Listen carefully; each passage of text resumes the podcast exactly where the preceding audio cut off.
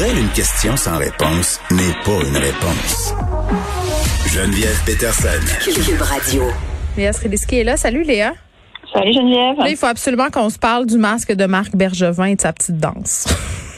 Mais il était-tu content ou quoi? Est-ce que tu veux qu'on parle de son costume aussi, de ce qu'il porte? Il met toujours le même complet rouge. Non, mais il est, il est, monochrome. Je pense que c'est son complet porte-chance des séries. Je sais pas. Ah oui, euh, Sébastien, l'expert en hockey, euh, me fait signe que oui, euh, mon exégèse est parfaite. Mais c'est ça, il était vraiment content, puis je le comprends. Mais là, je le voyais sauter des bras de tout le monde, féliciter ses joueurs, le masque en dessous de la face, envoyer dos, ça me fait serrer. Puis, tu sais, les partisans aussi à la sortie du Centre qui étaient bien contents, puis qui avaient le masque un peu de travers. Oui, non, ça c'est sûr que disons que dans la joie et l'allégresse. On a oublié. nous semblons oublier, comme quelqu'un qui ne mettrait pas de préservatif dans le feu de l'action, nous oublions le masque.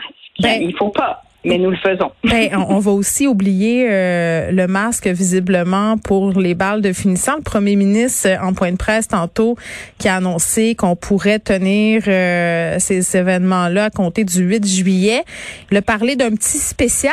Moi, je, même si je me réjouis pour les étudiants et les étudiants, je trouve ça quand même spécial de parler d'exception alors qu'on a fait beaucoup de sparage euh, sur le fait qu'il ne fallait pas en faire. Le virus n'en fait pas, lui, d'exception. donc, j'ai trouvé ça drôle puis euh, bon, il nous parlait de toutes sortes de petits rapprochements aussi.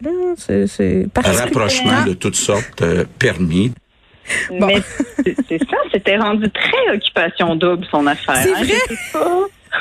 Je sais pas ce qu'il vit. Je pense que le premier ministre a chaud. Euh, mais oui, c'était rendu très rapprochement J'ai du Temple, tout ça. Espérons que ça ne mènera pas à la bisbille, Geneviève, mais pour le moment, oui, c'est ça qu'il a annoncé, un hein, rapprochement, pas de masque. Attends. Oui. rapprochement de toutes sortes. Et, et, et dans ce cas-ci, la maison de l'amour, ce sera un chapiteau. C'est ce qu'on nous a dit. Chapiteau. Exactement. Donc, euh, mais bravo pour eux, toute cette génération qui vont pouvoir découvrir la déception qu'est un bal de finissant. Euh, je vois pas pourquoi est-ce que ça sauterait une génération. Euh, mais cela dit, tant mieux pour eux. Je trouve ça drôle aussi que ça aura lieu à partir du 8 juillet parce que qui veut finir son secondaire mais revenir et voir tout ce beau monde-là, je sais pas. Mais tant mieux, sincèrement, si, si, si ça réjouit les jeunes.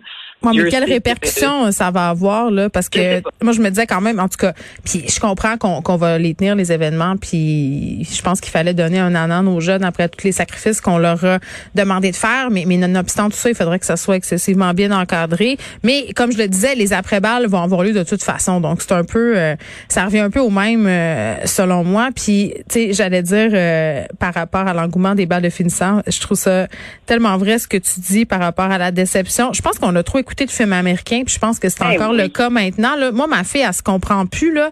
Elle regarde des films où le bal de finissant, c'est la grosse affaire, euh, revirement de situation majeure, euh, tu rencontres la personne de ta vie, euh, tu vas avoir des illuminations professionnelles. Puis, tu sais, la plupart du temps, on va se le dire, un bal de finissant, c'est tu bois trop, puis tu vomis sur le bord du chemin par une fenêtre de char. C'est pas mal ça. C'est chanceux. Oui.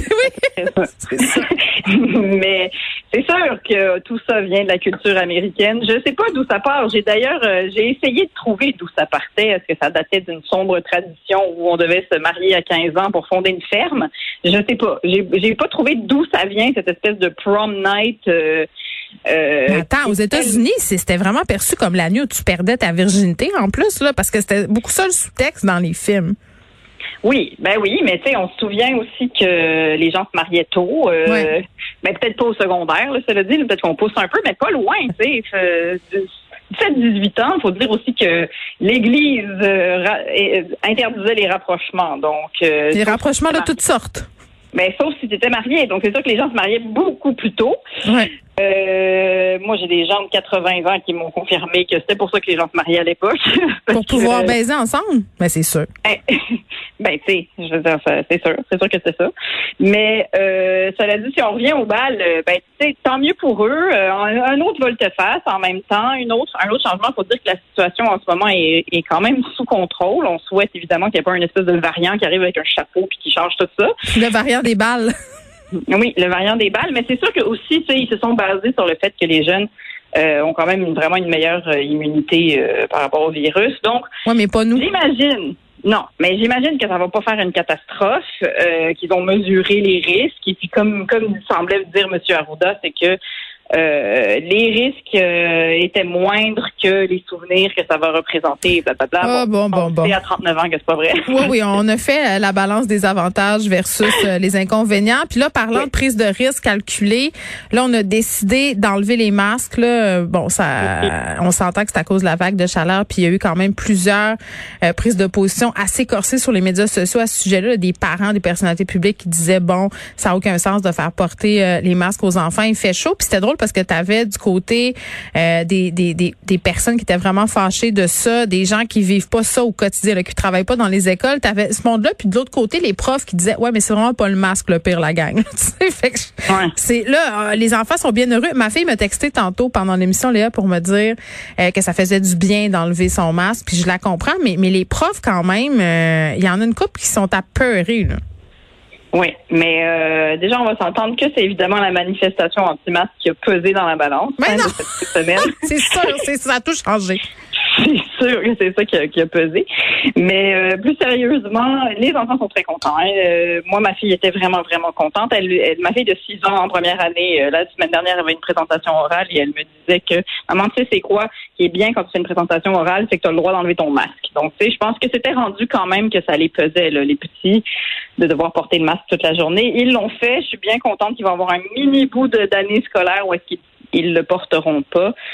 Euh, il continue de le porter dans les dans, dans les aires communes. Dans le fond, on revient à quand on était en, en zone orange ou jaune. Là. Donc, euh, ben, c'est quand même une bonne nouvelle. Il se passe des choses quand même le fun. En ce moment, on va toucher du bois, mais on, semblerait qu'on se dirige vers un été où est-ce qu'on on peut revivre un peu normalement. Euh, tellement. Puis je pense que tantôt, je parlais avec un prof qui me disait, c'est ça le symbole d'enlever les masques puis l'affaire des ben balles, c'est que ça donne espoir. Puis on nous a parlé d'une rentrée normale.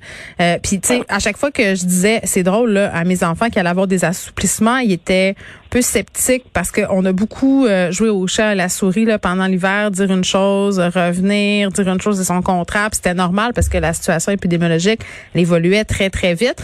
Donc, que le gouvernement fasse comme ça euh, des avancées puis qu'on on voit poindre justement cette normalité-là, je pense que ça redonne le moral aux troupes. Sauf que, ce qu'il y a toujours un mais, euh, on sait qu'en Grande-Bretagne, le fait qu'on ait enlevé les masques dans les écoles, ça a fait remonter les cas ça, il faut pas, il faut pas perdre ça de vue. Puis je comprends les profs euh, qui se disent, ben, on, il nous reste 15 jours. Oui, c'est ça. Oui, oui.